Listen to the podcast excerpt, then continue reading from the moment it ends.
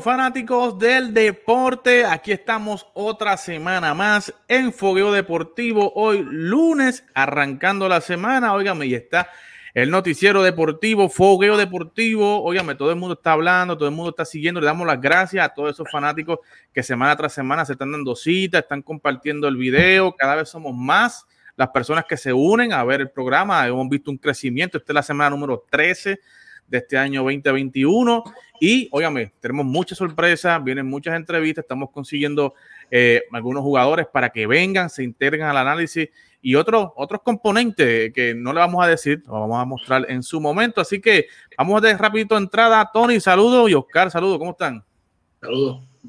Saludos, Eddie, saludos, Cali, saludos a la fanática de tu programa.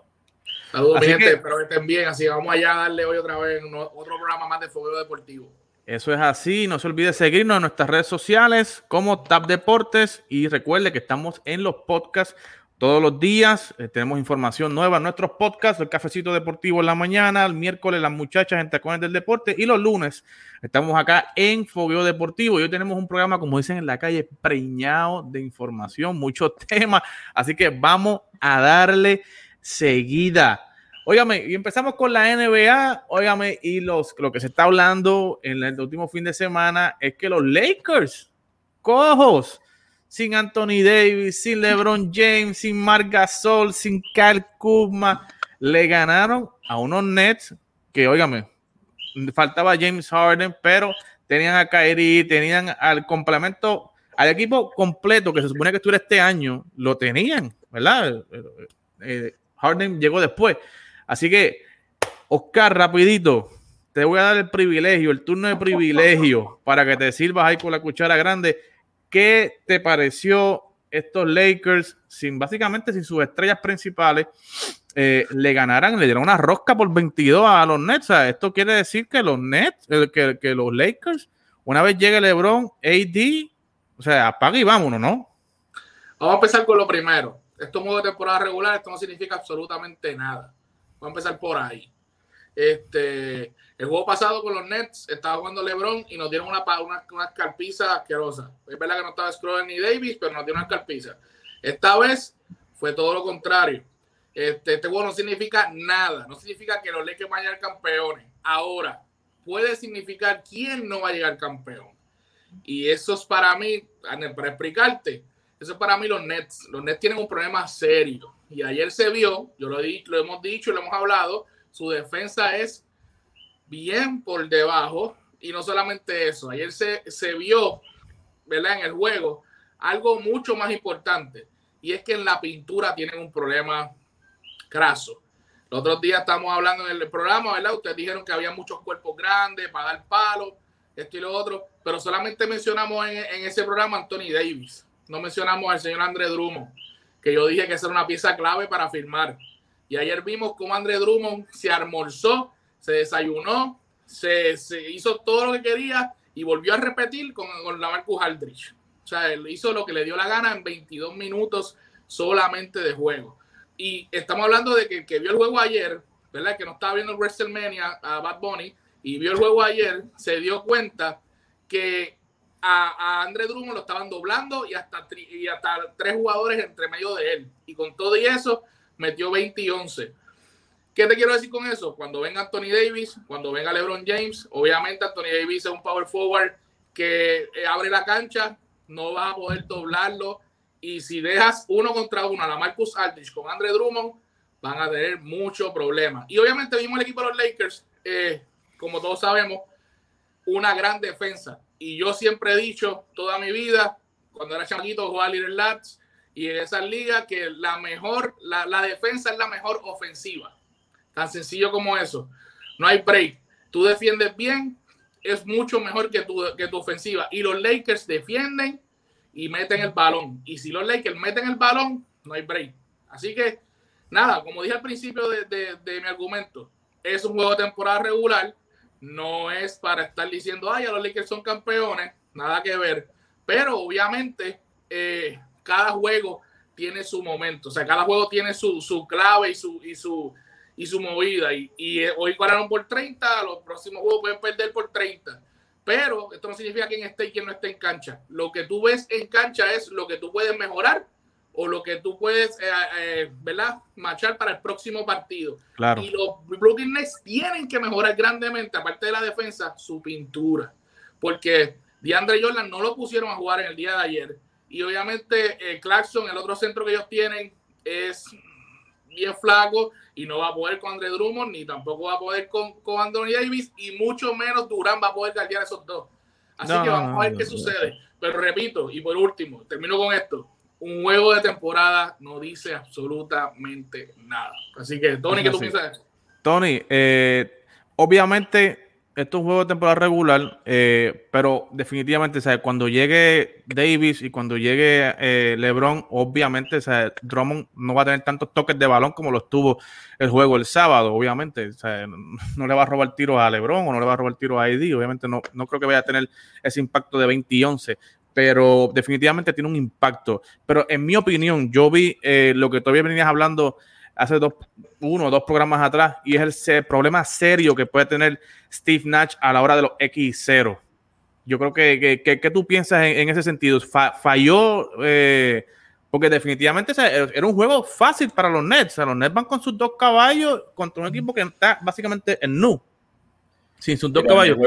falla, Steve Nash con los, falla Steve Nash con los X0. No hay juegos fáciles. Al contrario, eh, esos son los juegos más difíciles o sea, cuando tú te relajas, cuando tú piensas que te la vas a apuntar en el camerino y cuando sales, sale, pues salen el otro equipo inspirado. O los Lakers venían de perder en Miami, eh, por obligación necesitaban una victoria, lo utilizaron de reto, salieron bien, bien intensos desde el inicio del partido. Brooklyn no asimiló nunca esa energía, nunca pudo asimilar tal vez el ritmo de juego. Inclusive cuando tal vez lo, lo asimiló, fue en el momento dado que el árbitro toma la decisión de expulsar a, a Kairi y a Dennis, porque hoy en día pues parece que la NBA ha cambiado la cultura y la, la y la temática de lo que verdaderamente era el baloncesto, que tú tienes, eh, puedes eh, hablar con tu compañero, saber retarlo, eh, y entonces pues ahora no, ahora parece que es diferente, los árbitros no quieren que eso pase, o sea, para ellos no tener el control o no echarse la culpa. yo creo que la expulsión pues cambia un poco la, la tónica el dominio de los Lakers definitivamente, pues, eh, como eh, la defensivamente pues, se presentaron, ¿sabes? Se presentaron. El saca y entra de, Kevin Durant, pues, realmente él se ve que no se siente el más cómodo, pero lo están haciendo para su, para su salud. En un momento dado era Kyrie solo, solamente contra los Lakers, mientras que por otro lado los Lakers le estaban jugando muy colectivamente. Mira, y pues, como dice Oscar, es un juego de serie regular, ¿sabes? a mí, a mí eso no me significa quién va a quedar campeón, quién va a pasar la final o nada por estilo. Sí podemos decir que los Brooklyn se vio mal, sí podemos decir lo que hemos, hemos eh, insistido aquí, que pues Steve Nash a la hora de la verdad en la Aquila Cero, pues a mí, a mí en, lo, en, lo, personal, a mí me preocupa. Hubo un momento dado que los Lakers hicieron un rally eh, grande y él no pidió timeout. Entonces yo digo, ¿qué pasó aquí? Entonces, pues esas son las cosas que, que yo digo que se me hace imposible. O sea, eh, a, mí, a mí me hacen un rally éticamente de, de seis puntos, depende de cómo está el marcador, de seis puntos, ya, ya, ya estoy pidiendo el timeout. Y a mí me vuelven a hacer ese, ese mismo rally consecuente y me lo suben a, doble dígito, tengo que volver a pararlo, tengo que tirar una toalla o el can de agua, tengo que hacer algo, tengo que parar el rally del otro equipo, o sea, buscar una reacción de mis jugadores. No puedo quedarme sentado o cruzarme las piernas o cruzar las manos sin hacer nada, ¿me entiendes? Porque entonces estoy dejando que ellos hagan lo que les dé la gana y entonces pues realmente el equipo se ve mal. Y entonces pues en, ese aspecto pues yo, yo creo que, que ahí eh, tengo mis dudas, ¿sabes? Porque si es por habilidad, hoy en día tú no ganas por habilidad, ¿me entiendes? Llega un momento sí. donde tú utilizar las X y las 0 para lograr las victorias. Y entonces en el lado de los Lakers pues lo vemos, o sea, en el lado de los Lakers defensivamente lo están haciendo. Ayer pues hitearon eh, el tiro largo. Inclusive Brooklyn tiró de 12-0 en la segunda mitad de tres puntos. O sea, entonces, cuando tú, cuando tú te enfrentas a un equipo de esa manera, dices, pero no es porque tire de 12-0 y, y hayan sido 12 tiros solos, es porque defensivamente estuvieron ahí. ¿Qué ajuste hicieron Brooklyn para que eso no pasara? Entonces, pues esas cosas, pues, pero para mí lo que me respecta, ¿sabes? Decir, eh, no es que eh, eh, si, significa algo, no, no significa, ¿sabes? Pues, es motivación para los Lakers claro está, no tienen a, sus estelares, lograron una victoria, pero a mí, a mí los, fanáticos de los Lakers, a mí a veces me dan gracia, porque cuando perdieron con Miami, dijeron que cómo era posible Miami completo y, y perdieron por pocos puntos, ah, porque no estaba LeBron y Anthony Davis. Entonces, pues le ganan ahora a Brooklyn sin Lakers y Anthony Davis. Ah, no, pero entonces, pues entonces pues la perspectiva como se cambia de la manera como, como te toque. Y realmente, mira, la serie regular llega un momento dado que, que no tiene fondo. O ¿cuándo empieza ahora? En, en estas últimas, en esta, en, en, esta semana en adelante, es que la NBA empieza a ajustar, empieza a apretar. Porque yo siempre he dicho que las últimas tres semanas es que en el torneo es que ellos empiezan a apretarse y hacer los ajustes defensivos, ofensivos, pensando en los playoffs en buscando la mejor, el mejor, la mejor racha, la mejor química, la mejor tónica para estar preparado para los playoffs. Pero los primeros cinco meses, señores, es un espectáculo. Es un espectáculo que tengo que vender para las gradas y que verdaderamente le tengo que sacar provecho al récord que tengo. Correcto, y eso lo vemos, mira, ayer precisamente Boston le sacó un juego a Denver, o sea, un juego que nadie se esperaba, pero... Eh, eh, yo, eh, vi ese juego y a mí un momento dado yo dije, pero es que no puede ser, yo, yo un momento, yo pagaba y prendí el televisor porque yo no lo creía. O sea, el ver el Denver jugando de una manera y, de, y Boston le hace un rally de 31 a 3. 31 a 3. Entonces, cuando uno dice eso, pero ¿qué pasó aquí? Pero, ¿sabes? Era, era como que, y el mismo McMahon estaban, ¿sabes? Totalmente. Sí, no, no se explicaban, no se explicaban. Inclusive, el último cuarto se acabó 31 a 8. ¿Sabes? El último cuarto, Denver lo domina 31 a 8. Entonces Denver en una racha espectacular, mientras que los, los Celtics vienen dándose cantazos de mucha up and down, up and down, que yo digo, oye, si pierden aquí, pues verdaderamente pues, se ven cada vez mal. Pero esas victorias, pues como que con un segundo aire, ¿sabes? Los motivan. Y entonces esas victorias a veces te dice que tú tienes el personal, ¿me entiendes? Porque las dos últimas victorias de los Celtics han sido de la misma manera, o sea, de la misma manera, perdiendo por doble dígito aprietan y sacan el personal. En el último juego, tanto metió 30, 53, hoy metió 28, eh, perdón, eh, ayer metió 28. Entonces, cuando tú miras esa perspectiva, tú dices, pero acá, el talento está. Entonces, pues, a veces, pues, vemos como que gastado el sistema, gastado el trabajo que están haciendo los, los tipos, pues, el, la X la 0 y se, se refleja, ¿sabes? Uno como fanático lo está viendo. Sí, bueno, yo no me emocioné porque yo sé que mañana pueden jugar y, pierden por pera también. Así que... Es bien inconsistente, son bien inconsistentes. Tienen mucha, mucha, mucha up and down, no se vende de, de una manera, pero pues. Eh, no hay identidad, no, no, no, se puede poner la capa siempre y lo va a salvar. Pero fue, fue, grande, para ellos fue bien grande la victoria. Oh, y demoralizante para Denver, porque Denver venía una racha espectacular con Aaron Gordon, pues eh, es la primera derrota de Aaron Gordon y de qué manera, qué feo, ¿me entiendes? Entonces, pues no podemos decir, no podemos decir que Boston le ganó a Denver porque no está Jamal Murray. Mire, pues señores, vamos a, vamos a respetar, o sea, yo creo que vamos a respetar el talento que tenga cada equipo y ponerlo, o sea, claro, Jamal Murray es la estrella, pero Facundo Campazo ha hecho un excelente trabajo, anotó 14 puntos. Tal vez no yo, es lo mismo de llamar Jamal Murray, pero hello, ¿sabes? Y, eh, yo, para, eso, un equipo, un jugador de esa talla, de, de, de ese calibre. Y Jokic dominó, terminó con triple doble, que tuvieron mala suerte en, esa racha. Pero, óigame, entrando a, esa derrota de los Nets, que ha causado mucha sensación y, ha llevado a muchas preguntarse si James Harden realmente es el motor de los Nets. Hemos visto que en juegos ha estado Kyrie fuera, Durant fuera y James Harden solo con los Nets ha enrachado a los Nets. Ahora James Harden sale y hemos visto como un sub y baja, Kevin Durant entra. O sea, realmente eh, Tony, eh, eh, ¿esta pregunta tiene sentido? ¿Es válida o es simplemente un bluff ahí para ponerle algún tema a correr ahí? Pero es que es injusto. Porque nosotros todavía, ¿sabes? ¿Cuántos juegos ha jugado Brooklyn completo? ¿Sabes? ¿Siete juegos? ¿Ocho juegos?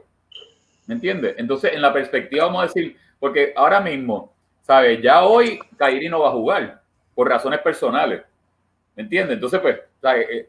Van a seguir. Entonces, eso lo que hace es que cargan minutos a los supuestas estrellas. O sea, Durán viene una, una lesión, no va a estar Kyrie, no va a estar este Harden. Él quiere ganar, ¿sabe? Él quiere ganar, entonces se va a cargar a tratar de hacer más de lo que no puede.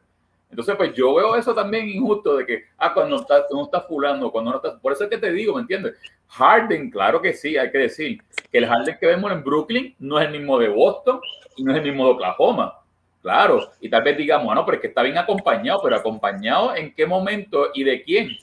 Porque cuando no estaba Durán y no estaba Kairi, él lo hacía solo, tal vez como lo hacía en Houston, pero lo hacía de mejor manera. Entonces, cuando, cuando dijeron de que no iba a poder eh, cuadrar con Kairi, Kairi aceptó irse de, de Chutingal y quedarse con la bola. Y ahora vemos a Kairi de una manera espectacular, porque lo tengo que decir claramente. Lo que Kairi ha tirado ha sido un macramé. Pero entonces esa actitud de que no, eh, por razones personales no voy a jugar mañana, no voy a jugar pasado. Entonces, pues ahí volvemos a lo mismo. Realmente este equipo está bien concentrado para estar en, un, en otro step. Realmente este equipo va a estar saludable para cuando toda esta novela concluya y entonces pensar de que sea un contendor seguro a quedar campeonato, porque el personal está, ¿sabe? El nombre, el nombre, el equipo está pero lamentablemente la química de esa creación de que habíamos visto hace la semana pasada en el banco, todo el mundo pompeado, todo el mundo feliz, todo el mundo esto, pero nunca han estado completos. Pues, siempre, yo realmente eh, te digo, yo hago las evaluaciones, llegaron los playoffs, que vamos a hacer? Este, ¿quién este? No podemos pensar y seguir pensando, es que no está fulano, no está sultano. Entonces, los campeonatos y las victorias van a tener asterisco. En el stand son victorias y derrotas, no hay asterisco. No hay que porque no esté jugando, no porque este no esté, no, no hay. Es victoria y derrota.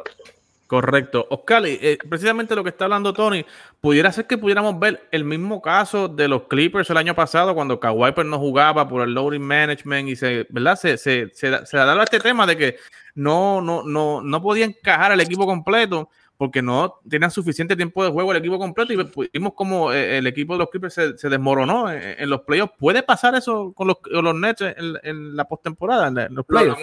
Lo hablamos, la semana pasada. Es importante la química, es importante tú eh, eh, tener esa cohesión de equipo en cancha y con tiempo. Eso no se va de un día para otro, porque tú puedes tener una química de vacilón fuera de la cancha, pero dentro de la cancha es otro mambo. Tú sabes, entonces Harden eh, preguntando la pregunta y después de contestar lo que me acabas de decir, Harden no, no es el motor del equipo. O sea, eh, eh, la, contestar la pregunta, no es el motor, porque Harden es una superestrella que está haciendo lo que siempre ha hecho. Tener el balón en la mano, repartir, anotar, como, como lo sabe hacer. Eh, pero motor de ese equipo, ese, es el problema de ese equipo que no tiene líder. No tiene líder. Los Clippers, ¿qué hicieron? Trajeron a Rondo porque no tenían líder. Y el mismo, el mismo Kawhi dice, no, yo no soy, yo no, yo no soy el líder, el líder es Rondo. Mira para allá, mira esa mentalidad de las superestrellas de hoy en día. Entonces, este, contestando la pregunta de los Clippers, sí, eso le puede suceder a Brooklyn ahora en, esta, en estos playoffs. No tienen cohesión de equipo, tú puedes tener todas las estrellas, pero los nombres no ganan. O sea, vuelvo y repito, cuando, cuando, cuando Golden State ganó, es porque ese equipo tenía una química en cancha tan y tan brutal que tú ponías a Iguadala del banco, lo ponías regular y hacia el trabajo se funcionaba. Y aparte de que el equipo no solamente era ofensivo, era un equipo defensivo, o sea, lo tenía todo. Pues e, este, Steve Kerr no tenía que hacer absolutamente nada. Imagínense, si Steve Kerr estuvo casi una temporada completa afuera y estuvo este, este hombre. Luke Walton, Luke Walton. que en Sacramento no sabe qué hacer con su vida. Eh, y, y, ganó, ganaron, ganaron en la temporada que más victorias ha tenido en la historia. O sea, no tenía que hacer nada. Simplemente dejarlo jugar. Lo mismo va a pasar en Brooklyn. Brooklyn lamentablemente no tiene dirigente porque Steve Nash le falta mucho, le falta mucho. Mike D'Antoni, eh, como bien dijo Tony la vez ha ganado un montón, pero de temporada regular y porque siempre está con buenos jugadores. Y, este, y es porque, y porque le meten la, el triple, porque si no, no gana. Y las tres estrellas que tienen, las tres, son tres mentes, pero pequeñas, pero pequeñas, pequeñas. Durán, que se supone que es la estrella mayor, lamentablemente no es maduro. O sea, lo vemos en las redes sociales. Vemos a Kyrie Irving, que ayer lo votaron y ya tiene un problema personal. Todo es problema personal. La yo, yo, si fuera el comisionado de NBA, yo lo, yo, yo lo multo. Porque es que en qué trabajo tú, tú dices, ¿cuántos pruebas personales tiene ese hombre, muchacho? Mira que se vaya un psicólogo, tiene pruebas personales toda la semana.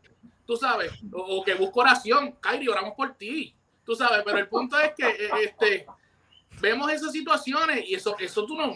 Mira, yo estoy seguro que Harris, todos esos jugadores que no son las estrellas del equipo, tienen que estar molestos. Porque lo mismo pasó el año pasado con, con Arel, que Arel abrió la boca y dijo: Yo estuve ahí, estaba molesto porque tanto no jugaba y hacía lo que le daba la gana. Pues lo mismo están haciendo ellos. Yo estoy seguro que Durán, ni Harden y ni Karim están molestos porque Durán, esa lesión de, del hamstring, tanto tiempo, raro. Esta lesión que supuestamente tiene ahora Harden, raro. Eso es para que descanse un ratito porque obviamente se cargó el equipo por varios por par de tiempo. Así que eso va a afectar a esos otros jugadores. Vimos a Harris ayer, por cierto. hablando de él, que en el primer juego contra los Lakers, se tipo metió 17 puntos. Ayer no hizo nada. Time out, time out, perdón, perdón, que te moleste, porque es que quiero que me saque de, de, de, una duda. Sí. Estamos claros que las estrellas se sientan para descansar. Sí. Y estamos claros, porque es que tú entiendes que la, la lesión de, de Durán del hamstring no es tan seria. Yo pienso, yo, yo, pienso que no. Igual, igual como le dicho, igual como le igual como le dicho a Eddie fuera de cámara, yo pienso que la lesión de LeBron James tampoco es grave. Y te lo estoy diciendo que soy fanático de LeBron. La lesión de LeBron James no es para estar tanto. Es más, yo pienso, imagínate, Tony, imagínate. Yo no, yo no soy médico, pero yo pienso que le pusieron la bota de show para que vieran que tenía un showcito. Y yo soy fanático de LeBron James. Aquí yo, no yo soy fanático de LeBron James, pero yo no hago la cara a nadie. Y para mí es un show. Anthony Davis, lesionado de supuestamente del de, Aquiles, y lleva todos los juegos para aún más que, que, el mismo dirigente. Y haciendo un espectáculo, y cada vez que meten el, el triple, tirando, tirando la flecha. O sea, eso hoy en día, yo pienso que ellos están, LeBron y Anthony Davis, están descansando porque la temporada fue, fue larga el año pasado y empezaron y no, no descansaron mucho. Necesitan eso para poder tener unos playoffs largos. Igual está pasando con esta gente de los Nets. Obviamente, no necesita Durán porque viene una lesión bien grave que es el Aquiles. Déjalo descansando un rato. Cuando y entonces, ahora, ahora vamos a ver si, si, si pensamos de, de, la misma manera. Porque yo pienso que cuando estos, estos descansos son así de prolongados, los jugadores se, salen fuera de ritmo. Claro. Y, y, más aún, vamos a ponerle el caso de los, de Los Ángeles, porque Brooklyn pues está en el segundo lugar, eh, está un poco más, más, más, cómodo y más accesible. Pero Los Ángeles, en el sentido de que el sacrificio y esfuerzo que tú tienes que dar en la próxima serie es más fuerte y más agresivo y más que vienen de un descanso prolongado. Óyeme, no importa que esté en el gimnasio, no importa que estés tirando, pero no es lo mismo hacer el juego de contacto de 5 contra 5 a, volver otra vez, vamos otra vez a, la olla. Y esto lo vamos a ver y, podemos poner la fecha hoy y podemos grabarlo y todo. En el momento que Anthony Davis, eh, Harden, eh, todos estos jugadores vuelvan a jugar, si los vemos con los minutos otra vez cargados, señores, estaban de vacaciones. Sí, sí. Y mira, y, por cierto, hablando de Anthony Davis. Por eso, es que, por eso es que ayer Durán se veía, la cara de él se veía bien frustrado. O sea, porque él no quería como que no, mira, no me saques, no me saques de ritmo ya. Porque en el primer cuarto pero sacó demasiado rápido, demasiado rápido, y él se fue, se, tiró una esquina y se puso careta. Después en la segunda mitad lo dejó jugar un poquito más. Porque no es porque no estaba Kairi. No era porque no quería, era porque no estaba Kairi. Y lo aumentó un poco más pero la cara, el rostro, el body language de él era, déjame jugar más. Entonces, pues, por eso es que te digo que cuando veamos a estos jugadores que vuelvan a entrar otra vez, yo creo que entonces pues están de vacaciones, porque el caso de Milwaukee, Giannis lleva tres juegos que no ha jugado. ¿Entiendes? Entonces, pues vemos, y, es real porque son humanos, o sea, no son robots, y estamos comentando completamente claros que tienen el derecho a descansar, no hay ningún problema, o sea, no estamos diciendo lo contrario. Eh, pero lo que pasa es que cuando tú estás jugando, ¿para, ¿para qué jugar cuando tú estás arriba de 20? ¿Para, para, para qué estar en cancha en ese momento? ¿O para qué jugar 40 ah, minutos? Yo siempre he dicho, y es mi filosofía, que hoy en día ningún jugador, ningún jugador en, en, vamos a, hablar en NBA, son 48 minutos, debe de jugar más de 40 minutos, es imposible. O sea, no tiene la capacidad, ¿sabes? Por más preparación física, por más preparación atlética, alimenticia, lo que tengas, no puedes porque es el ritmo, ¿sabes? El contacto, el físico, eh, los viajes, los juegos, el calendario. Entonces, pues, ¿sabes? Vamos a la realidad, ¿sabes? Vamos a pensar de que tú no eres un super, un super humano, eh, que eres un humano como cualquier otro y que entonces pues, vamos a bajarte los minutos y tal vez si te bajo los minutos vas a hacer minutos de calidad y va a ser mejor para ti y para el equipo. Claro. Eddie, para, para decirte rapidito, Dime, Estoy totalmente de acuerdo con todo lo que dijo Tony. Este, mira, eh, te dijo ahorita que, que, los Nets tenían problemas en la pintura. Correcto. En la pintura. Joel Embiid ya regresó. Y Joel Embiid está tirando unos juegazos brutales. Gracias a Dios, su rodilla no está como pensamos que iba a estar. Esa gente, eh, eh, lamentablemente, Brooklyn, mano, tú vas a ver cuando llegues al y lo vas a ver, él va a empezar a jugar normal. Porque es que yo, yo detesto que en estos tiempos en la NBA ellos pidan millones y millones y millones y millones y millones y se pasen centavos a cada rato. Pero no le, pero le toca el cheque para que tú veas. toca el cheque. Ah, no, pues no jugamos nadie. ¿Va? Porque, porque está Chris Paul allí alegando por todo el mundo. Mire, mi hermano, no. O sea, eh, si tú, te, si tú cobras 40, 43, 39 millones, papi, juega todos los días. en, eso yo se lo doy al, baloncesto de los 80 y 90. Esa gente venía cogiendo y jugaba. Y no había la tecnología que hay hoy. O sea, eh, eh, eso, eso hoy, de verdad que sinceramente, eso del NBA y de estar sentando gente, mira, yo, ¿dónde están los papeles médicos?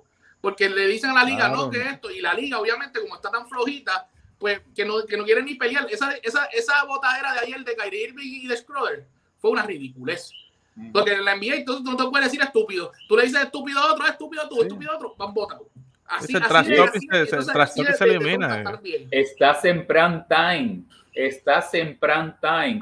Estás un sábado donde está todo el mundo viendo los juegos con sus familiares. ¿Cómo es posible que tú saques eh, a la primera o segunda estrella de ese equipo en un juego para entrar contra Los Ángeles, cuando ellos no tienen estrella, cuando el juego se puso más interesante, y tú por hacerte el superhéroe, eh, el mejor de la película, voy a votar a este tipo porque le está hablando, mire señor, por favor. le, enciende la chispa, le enciende la chispa. ya, ya picaste los técnicos, pues hermano, sigue jugando, dale, vamos, vamos a seguir. Pero no quieren afrontar la, eh, ¿sabes? No quieren afrontar las situaciones en, la cancha. Entonces, la más fácil, ¿cuál es? Ah, pues vamos a expulsarlo. ¿Qué es eso? Ahí, dañaste, ahí dañaron el juego. Claro que sí. Claro, claro. sido el resultado, independientemente que digamos que Brooklyn se vio mal, que Los Ángeles se vio muy bien, pero era cuando mejor estaba el juego, era cuando más interesante estaba. sea, Se empató, se fueron abajo por tres. Entonces tú me vas a decir que lo vas a expulsar. No, ahí. Y era, era, Dennis, era Dennis contra Irving. Ambos tenían 19 puntos en ese momento de juego. claro, no hay que eso le, le, da una chispa al juego y uno está más pendiente a ver qué le va a responder el Kairi. Cuando si mete Kairi, después viene Schroeder y le contesta. O sea, eh, le, quitaron el phone. O sea, después de eso, pues, vete, que le metió una rosca por 22.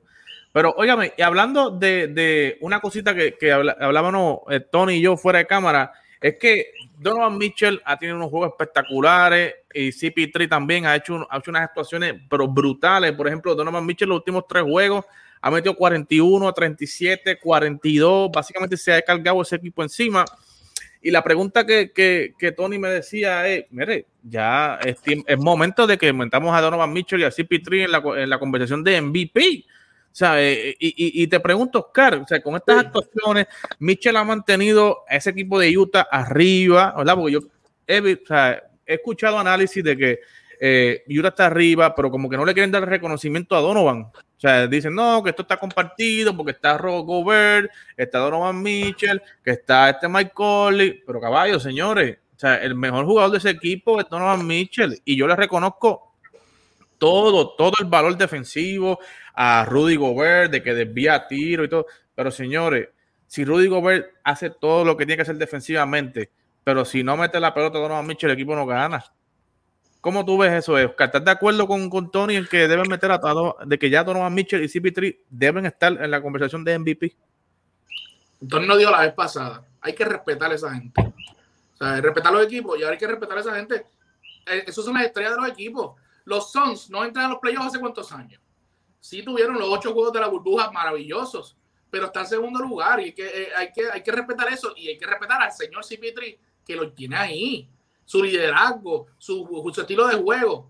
Es por él que están en segundo lugar. Igual cuando no va Mitchell, tú lo dijiste muy bien. Ese equipo está top 5 en defensa, top 5 en ofensiva. El equipo con más, que, con más porcentaje de triple y el más que tira, se lo damos. Es un equipo que está jugando muy bien en equipo, pero hay una estrella ahí. Hay una estrella ahí, ¿sabes? Como en los tiempos, por ejemplo, en los tiempos de antes, tú tenías un equipo bueno que te hacía el trabajo, pero la estrella siempre estaba entre los candidatos a MVP. Siempre. Porque hay, eh, ¿de qué estamos hablando? Jugador más valioso. Pues tú tienes que tener un jugador más valioso. Entre, y, y si no, tú no tienes a, un jugador que está en el primer lugar del oeste, el mejor récord de la liga, ¿cómo, ¿a quién tú vas a poner el MVP? ¿A quién? Porque lo que pasa es que ahora lo que pasa es que le envía y todo es número. Números, números, estadísticas, esto y lo otro. Y eso es bueno, es importante la estadística, pero es que hay que ver las cositas del juego. Y Donovan Mitchell es un caballo desde principio de temporada está jugando muy bien. Inclusive Shaquille O'Neal en TNT se lo vacilaba y le dijo en la cara, tú no eres una estrella. Se lo dijo en la cara. cuando tú vas a, step up, a ponerte al otro, otro paso a ser una estrella? Y Donovan Mitchell le dijo, eso es tu opinión, pa. Pero la está demostrando. él está demostrando, pero como el tipo no es bravucón, el tipo no se pasa en las redes copiando, el tipo es humilde, pues entonces pues no lo pongo, no lo pongo ahí, tú sabes. Y eso es un error de la liga, porque eso es una, ese chamaquito es joven todavía y puede ser la cara de tu liga en un futuro, pero no, prefiero darle a Zion Williamson, que está teniendo una buena temporada, pero Zion Williamson está fuera de los playoffs. Y Donovan Mitchell está en primer lugar. ¿Cómo tú pretendes hablar de Zion Williamson cuando tienes a, Donovan Mitchell en primer lugar? Que te hace de todo. ¿Cómo tú pretendes hablar de, la Melo Ball? Que, que, están bien abajo. Pues, y háblate de Donovan Mitchell. Sigue hablando de CP3, que ya mismo se nos va. Y ese CP3 es el último point guard natural, natural que podemos ver en la liga. Y yo estoy totalmente de acuerdo que yo esté en el MVP. Totalmente de acuerdo.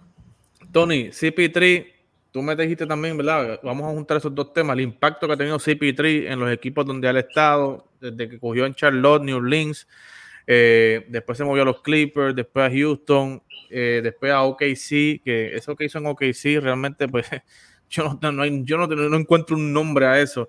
Y ahora, pues, va a Phoenix y convierte a Phoenix en un contendor al campeonato, ¿verdad? Vemos, eh, mete 16 puntos, 8 asistencias, 4 rebotes es cierto, ¿verdad? De que desde cuando Chris Paul llegó a Phoenix, pues es el equipo que más lento juega, pero mano, o sea, menos posiciones tiene, porque obviamente es un, pace más lento, pero, pero mano, cuando Chris Paul está ahí, o sea, e, él es el que organiza, ese equipo es de él, corre alrededor de él y cuando hace falta el tiro en el clutch, lo vemos que él es el que asume el control. Eh, y ¿cómo, ¿cómo, tú ves eso, eh, Tony, verdad? Y, si me puedes analizar el impacto de CP3 en, la, en los equipos y en la liga, ¿verdad?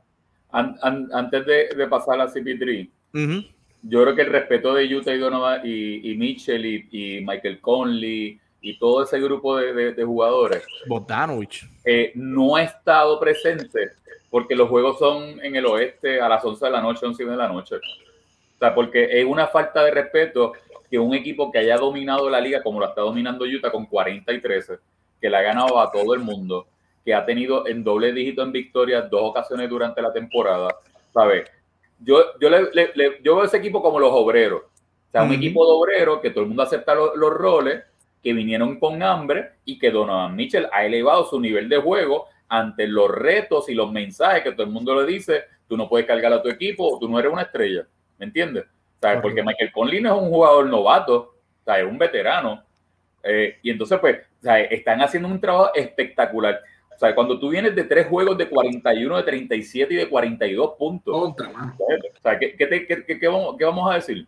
O sea, eh, ¿cuál es el estándar en que lo vamos a poner? Entonces, yo creo que eh, hacía tiempo, o sea, y de la manera que juega Utah, que para ganarle van a tener las manos bien llenas, porque es un equipo que mete el triple, anota el triple, promedia 18 triples por juego, con alto porcentaje, defensivamente están presentes entonces, pues tú tienes que respetar a esos contrincantes. Y lo hemos, vengo, vengo diciéndolo, inclusive pues lo vengo diciendo a un grupo que yo, que yo practico, se lo digo a los nenes, porque todo el mundo son fanáticos de los equipos tradicionales. Yo le digo, a que ninguno ve a Utah, a que ninguno le gusta Utah. Pero es que un equipo que hay que observarlo y está ahí. ¿sabes? Punto, es la realidad. Lo de Cipitri es impresionante, porque es como el vino, ¿sabes? Es, algo espectacular, ¿sabes? Eh, Cipitri, a donde va, hace ganar el equipo. En, los Hornets, el, porcentaje de victoria de los Hornets era 220 y los, lo elevó a 463. En los Clippers era 391, lo elevó a 606. En Houston era de 671, lo elevó a 793. En Oklahoma era de 598, lo elevó a 611. Y el de Phoenix, y el de Phoenix era 466, lo elevó a 720. Son 16 puntos, son 8 asistencias, son 4 rebotes. Entonces, vamos a pensar de que estos dos tipos no están en los top 5 MVP. ¿Por qué? Porque juegan a las 11 y media de la noche y nadie ve esos juegos. O sea, vamos a, es, la realidad, es una falta de respeto a dos jugadores que tal vez, si Pitri porque promedia 16 puntos por juego, no, al contrario, o sea, el más valioso es lo que tú hagas en el equipo, el impacto que tú hagas en el equipo, en victorias, en número en victorias. Y yo siempre dije, y siempre lo dije, que se lo dije a Oscar, eh, creo que fue el, pasado o el antipasado, que con los Phoenix eh, había que mucho cuidado porque había llegado el liderazgo de CP3, porque los demás son los chamacos jóvenes que están haciendo su trabajo. Es que llegó él y fue un plus. O sea, fue un plus. Hay que destacar que el Phoenix el, en la, el, el, año pasado no clasificó y teniendo una racha de ocho victorias consecutivas en la burbuja. O sea, que es impresionante y no clasifica. Y entonces, pues, ¿qué hacen? Buscan, se dieron cuenta que hacía falta un líder, que hacía falta un veterano, que hacía falta esta, esta persona que fuera la persona que dentro de la cancha y fuera de la, cancha tuviera el control absoluto de ese equipo. Traen a este veterano que para mí fue sorpresa porque yo pensé, de verdad, si Pitri en Phoenix, dará, dará, dará, dará, dará grado, ¿sabes? Le gustará la idea. Y me, me cayó la boca, o sea, me cayó la boca, porque de 37 y 15 tiene ese equipo. Y no, no son 37 y 15, que son sólidos en el segundo lugar, jugando muy bonito con chamacos jóvenes y él siendo el líder y todavía no lo pensamos que puede ser candidato a MVP. O sea, yo creo que es una falta de respeto que volvemos a lo mismo. La NBA es un espectáculo que tiene que vender. O sea, no, no vemos la realidad. O sea, no vemos que eh, Joe Embiid hacía un mes atrás era el candidato a MVP. Y luego es Nicolás. ¿sabes? Nicolás, pues los números son espectaculares pero definitivamente si Pitri Donovan Mitchell hay que pensarlo y hay que hablarlo, meterlo en el top 5 de los candidatos a MVP porque sus equipos están, sus números están y el cambiaron la imagen. La transformación que han hecho en el equipo, claro. Ah, total. Claro, estoy de acuerdo contigo. Eh, y entrando rapidito, un tiro rápido aquí, eh, eh, Tony. Eh, lo hablaste ahorita y queremos que me dejes tu opinión, el impacto de Aaron Gordon en Denver, ¿verdad? Hemos visto Aaron Gordon que era la primera, casi la primera opción ofensiva o segunda opción ofensiva en Orlando, ¿verdad? Y pues lo veíamos eh, mucho, mucho ofensiva, pero ahora lo hemos visto en otro rol, ¿verdad? Un poco más defensa, un poco más enfocado en lo que Mike Malone le ha dado eh, y ha bajado su proyección puntos, pero hemos visto que ha añadido en otra faceta en el equipo de Denver. ¿Cómo, cómo ves esto ese impacto, Tony, eh, de Aaron Gordon en Denver? Ellos llenaron con Gordon lo que perdieron con Grant cuando se fue para Detroit, ese fit perfecto de este jugador versátil, que el jugador puede defender de la 1 a la 4, se ve en una manera espectacular, defensivamente y ofensivamente. Obtuvieron ayer pues, una primera derrota de, de Gordon en el equipo eh, aparatosamente, porque Boston viene de atrás y le saca ese, ese juego, pero tienen récord de 6 y 1 y ahí es que tú ves el impacto cuando tú haces cambio y tú el impacto que hace un jugador en el equipo inmediatamente. Y es el, impacto que ha hecho Aaron Gordon en el equipo de Denver. ¿Sabes? A mí me encanta, ¿sabes? Es un equipo donde Djokovic está más suelto, Jamal, Jamal Murray está más suelto, hay más ofensiva más balanceada, tienen un cuerpo grande, ¿sabes? Físico, que puede machar con estos jugadores que pueden jugar la 4 y la 3, que son versátiles, que son híbridos, y Aaron Gordon lo puede defender. O sea, que ese no lo tenían hasta, hasta antes que, que llegara Gordon, porque Gran se había ido a, Detroit. O sea, que definitivamente fue un acierto espectacular. O sea, si no hubiera sido por, por la de hoy contra eh, la derrota de ayer contra Boston, el equipo de, de, Denver, yo creo que fue, podríamos decir que el equipo de Denver es uno de los equipos más calientes jugando ahora mismo el NBA. Correcto, sí que hay que estar pendientes porque esto cada semana cambia, cambia, ¿verdad? Pero eh, el impacto ha sido real. Óigame, y, y, coincide. Mira la coincidencia de Denver, Phoenix y Utah. Es que los tres juegan a las once y media de la noche. Correcto. Y no tienen la imagen de jugar prime time. Correcto. O sea, no tienen esta imagen, no tienen. Eh, la exposición, tú dices, la exposición de. no es la misma exposición, ¿me entiendes? Entonces, pues tú ves, dices, pero ven acá. Y, y, la gente se ha olvidado, por eso es que el impacto que ha tenido Aaron Gordon en Denver, porque pues no, no ha tenido esa exposición que tal vez pueda tener un, un equipo a las 8 de la noche, donde esté jugando todo el tiempo en ESPN o TNT, y pues será más, más fresco que uno jugando a las 11 de la noche que, que no lo puedan ver. Correcto, correcto. Óigame, y entrando a un tema caliente para los fanáticos en Puerto Rico, es el BSN. Se está hablando, mucha noticia, expansión. Eh, Noah Assad, que es el manejador de, los cangre, de los cangre, de Babone, trae a los cangrejeros de vuelta al panorama. Eh, y vuelven los atenienses de Manatí, eh, una liga, vamos a tener dos equipos en la liga de Puerto Rico, una cosa que no se veía hace cuántos años, Tony, no sé, este, hace más de cinco o seis años, ¿verdad? Que no se veía eh, una liga de 12 equipos, vamos a tener eh, tremenda, tremenda temporada esta que viene, vemos cangrejeros, vienen full blast, ya dijeron, ¿verdad? Que ellos venían a a tirar la casa por la ventana, a comprar jugadores, vienen a competir para el campeonato desde el principio. Y Manatí pues, viene con una mentalidad eh, estilo Fajardo, calibre Fajardo, con chamaquitos jóvenes, a darle oportunidad. Eh, pero nosotros sabemos, ¿verdad? Y Tony nos puede, decir que, que esa mentalidad pues, puede cambiar de un momento a otro si el equipo comienza ganando, ¿verdad? Es una cosa real, una cosa real que puede pasar. A ver si se puede mantener en ese enfoque. Pero, eh, Oscar, ¿qué te parece eh, que la liga ahora, pues que regresen los cangrejeros, que regrese Manatí y, que se integren a, todo esto desde, el BCN? Pues magnífico, mano, porque estamos hablando de los cangrejeros, que es el equipo o sea, de San Juan, tú sabes, el equipo de, de la capital de Puerto Rico y, ese equipo no estaba, equipo campeón, que Tori tuvo la, la, oportunidad de dirigir y ganar con ellos. Tú sabes, eh, un equipo que, con mucha tradición, con muchos jugadores muy buenos. Este, obviamente fue en, la, de los, en los 90, principios de 2000, este, que ganaron muchos campeonatos corridos. Eh, y obviamente de los tenistas de Manatí, es muy, o sea, siempre cuando hay más equipos es mucho mejor.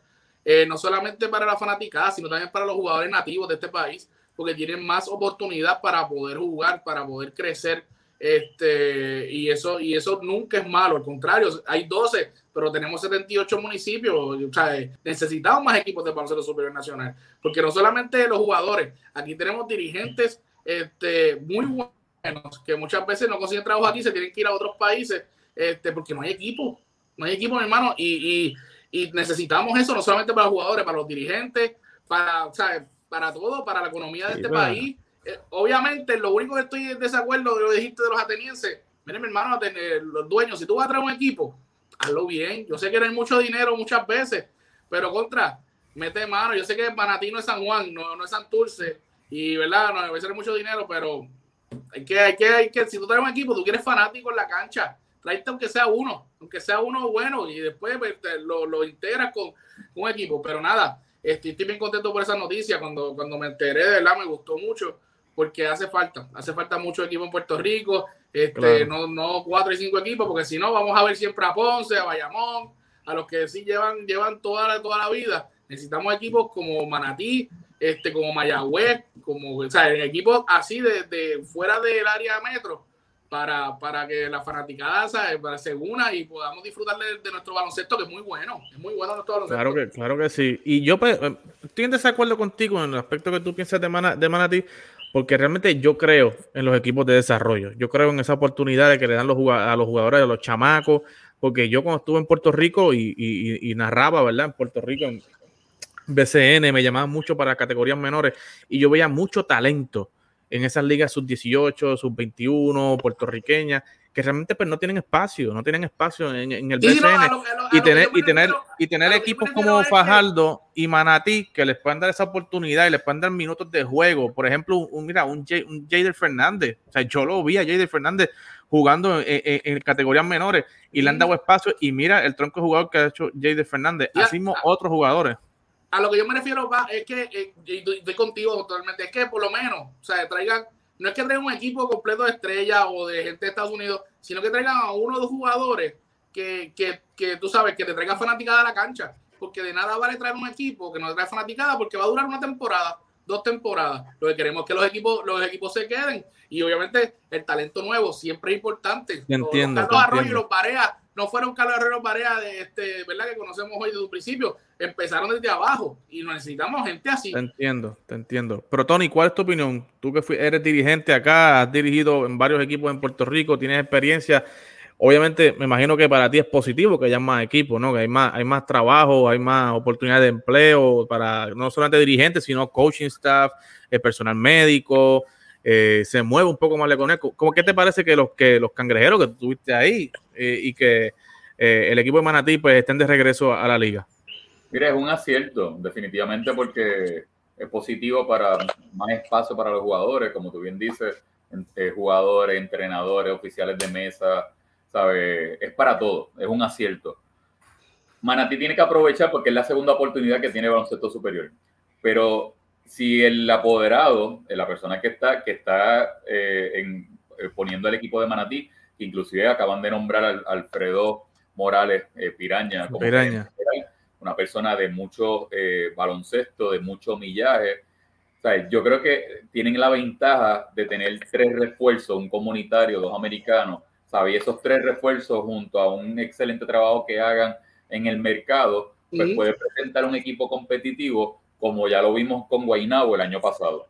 O con tres refuerzos fue competitivo, que tocó la puerta casi a una semifinal, ¿sabes? Ya ahí perdió un juego crucial que, que pudo haber adelantado, pero eso te, te cambia la, la, la, imagen. Entonces, es un mercado donde tú tienes que presentar un buen producto para que la fanaticada te apoye, ¿sabes? Porque decir de que, oh, claro, todo, todo proyecto empieza a largo plazo, pero los puertorriqueños somos calientes y el fanático es caliente porque queremos ganar ya, ¿sabes? Queremos resultados ya. Y entonces, pues ante ese escenario, tú tienes que presentar un buen producto para que la fanática te vaya a apoyar y esté siempre ahí. Porque en esos pueblos, pues no hay nada más.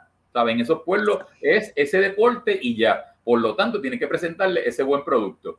Por el lado de Santurce, pues definitivamente tienes eh, la desventaja y tiene la ventaja. Tiene la desventaja que esa palabra de Santurce y el legado de Angelo Medina es de un andamiaje de, de cinco uh. estrellas.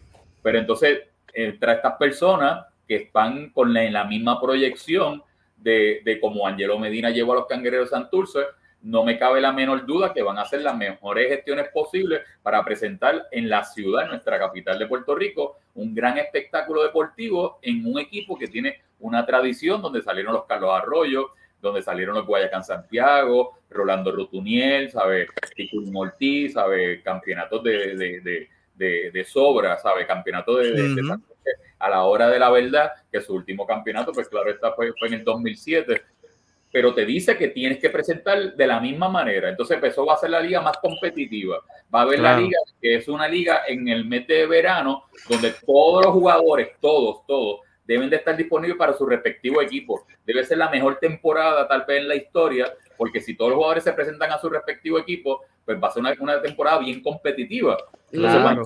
dos equipos, dos equipos de expansión, ellos tienen sus respectivos, eh, eh, los tres refuerzos, pues entonces en todo el sentido de la palabra debe ser excelente. Y más con el hambre y el deseo que tiene el fanático de ver deporte profesional, esperamos con el favor de Dios y la Virgen, pues entonces pues nos podamos, eh, vamos a decir, eh, comportar en el sentido de que bajemos los casos que están pasando lo del COVID y ya cuando venga la temporada ya esté todo el mundo vacunado y listo para volver a ver el deporte. Ver, pues Es un acierto total para el baloncesto, que es el deporte número uno en Puerto Rico. Claro que sí, y ya se rumora por ahí que Santurce tiene como target para dirigente al área Ayuso. Y se rumora que están bien close, bien close, ya han llegado a un acuerdo con Larry, pero ¿cómo es? ¿Qué qué? Que me llegó, ¿qué qué? Espérate. Señor, última hora, última hora, última hora, última hora, Ah, bueno, pues, eh, bueno, me acaban de, de llevar un mensaje aquí de que los atenienses de Manatí pudieran tener la lista de entrenadores a Tony Ruiz. Tony, y yo te tengo aquí ahora mismo, espérate, te, lo tengo aquí, mira, aquí, me, me acaba de llegar aquí. Tony, tú tenemos aquí, oígame, no podemos, no podemos perder nuestra exclusiva. Tony, lo que nos puedas hablar, no sé, ¿verdad? Pero te, han llamado, no te han llamado, hay interés. Tony Ruiz pudiera estar, está disponible para dirigir a los atenienses de Matiz si lo llaman. O, o, no ha sonado todavía. Ah, no ha sonado, pues yo no sé, acá me llegó una información de acá, de una fuente bien, bien, bien fidedigna. Claro, tú, con aire acondicionado me pones a sudar tú aquí, de verdad. Ay, Dios Pero dime, contesta la pregunta, Tony. ¿Está, disponible, Tony, si lo llama los Atenses ti para dirigir allí? Yo siempre estoy disponible para cualquier organización que quiera los servicios, para darlo pues, siempre con mucha excelencia y mucho profesionalismo y que realmente pues, eh, el baloncesto es una pasión que se lleva 24/7 y pues ese es el modo, modo, modo de vida de uno y claro que estamos disponibles siempre. Ya escuchaste, Piraña, Está Tony disponible. Llámalo. Llámalo antes que lo llamen de, Venezuela, que lo llamen de Dominicana. Llámalo, llámalo. Llámalo, Tony. Llámalo. Piraña, llámalo. Así que, óigame, hasta aquí este programa. Óigame, teníamos que, oye, que me llegó la información, no voy a dejar pasar a Tony aquí. ¿Cómo lo voy a dejar pasar si lo tengo aquí? Así que, óigame, siempre el tiempo nos traiciona, pero óigame, no se pierda la programación de TAP Deportes semana tras semana. Como les dije al principio del programa, tenemos muchas sorpresas que vamos a venir. Hay que hablar de béisbol de grandes ligas porque ya empezó y Boston está, mire, empezó perdiendo, pero Boston está, mire, caliente. Seis victorias al hilo. Óigame, y los Yankees, mire, para abajo, se dejaron ganar de, de, de, de, de Tampa. y Boston con Alex Cora, mire, para arriba, para arriba. Para arribita, para arribita. Así que eso dice Oscar porque está perdiendo ahora. Pero mire, vamos a ir para arribita, para arribita. Así que, óigame, otra otro programa más acá en TAP Deportes, Oscar Rodríguez, Tony Ruiz y este que les habla, su amigo de siempre, Eddie Delgado. Eso